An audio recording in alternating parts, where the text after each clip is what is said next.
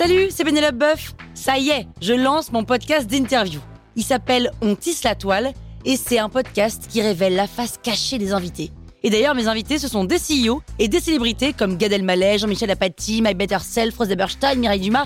Et évidemment, je pose des questions qu'on n'ose pas toujours poser et je leur fais faire des tests, des challenges, je leur fais jouer l'harmonica, grignoter des trucs, bref. Rendez-vous sur On tisse la toile pour découvrir une interview tous les lundis. Ciao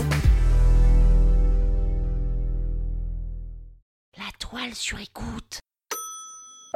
Niki de Saint-Phal, Niki de Saint-Phal, de Saint-Phal. Vous écoutez Krusty Art, le podcast qui parle d'art sans en faire des tartes.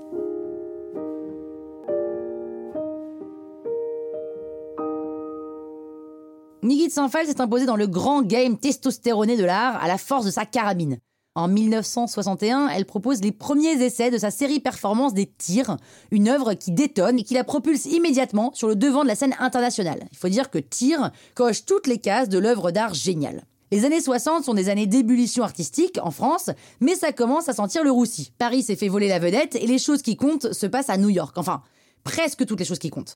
En France, un nouveau mouvement artistique voit le jour, les nouveaux réalistes. Niki de Saint-Phal est la seule femme du groupe et c'est grâce à ses tirs qu'elle y est officiellement admise. Les artistes qui se réclament des nouveaux réalistes cherchent à faire de l'art avec des objets qui n'entrent traditionnellement pas dans ce champ. Ok, mais comment un tir de carabine peut-il devenir une œuvre d'art? Eh bien, Niki de Saint-Phal est artiste depuis quelques années déjà, lorsqu'elle a l'idée de préparer les toiles de plâtre dans lesquelles elle enferme de la peinture. Elle tire ensuite à la carabine sur ses tableaux cibles et, en se brisant, le plâtre libère la peinture qui coule alors toute seule sur la toile, et le résultat de l'opération est une sorte de dripping automatique, et la toile porte les stigmates de la fusillade. D'un point de vue artistique, c'est plus que pertinent. En tirant sur la peinture, l'artiste fait table rase du passé. Or, à cette époque, il y a beaucoup d'artistes qui pensent qu'il est plus possible de faire de la peinture figurative, voire de la peinture tout court. Et Niki de Saint-Phal va encore plus loin, puisqu'elle orchestre la mise à mort de ce médium. Et rapidement, l'artiste organise des performances au cours desquelles le public est invité à tirer sur les tableaux cibles. Il y a deux grands artistes qui vont également se prêter au jeu, Jasper Jones par exemple, mais aussi Robert Rauschenberg ou Jean Tinguely, et ces performances parfaitement documentées ouvrent la voie à une nouvelle forme d'art, amorcée par Marcel Duchamp, qui passe par le geste de l'artiste et qui ne repose plus uniquement sur l'œuvre qu'il produit.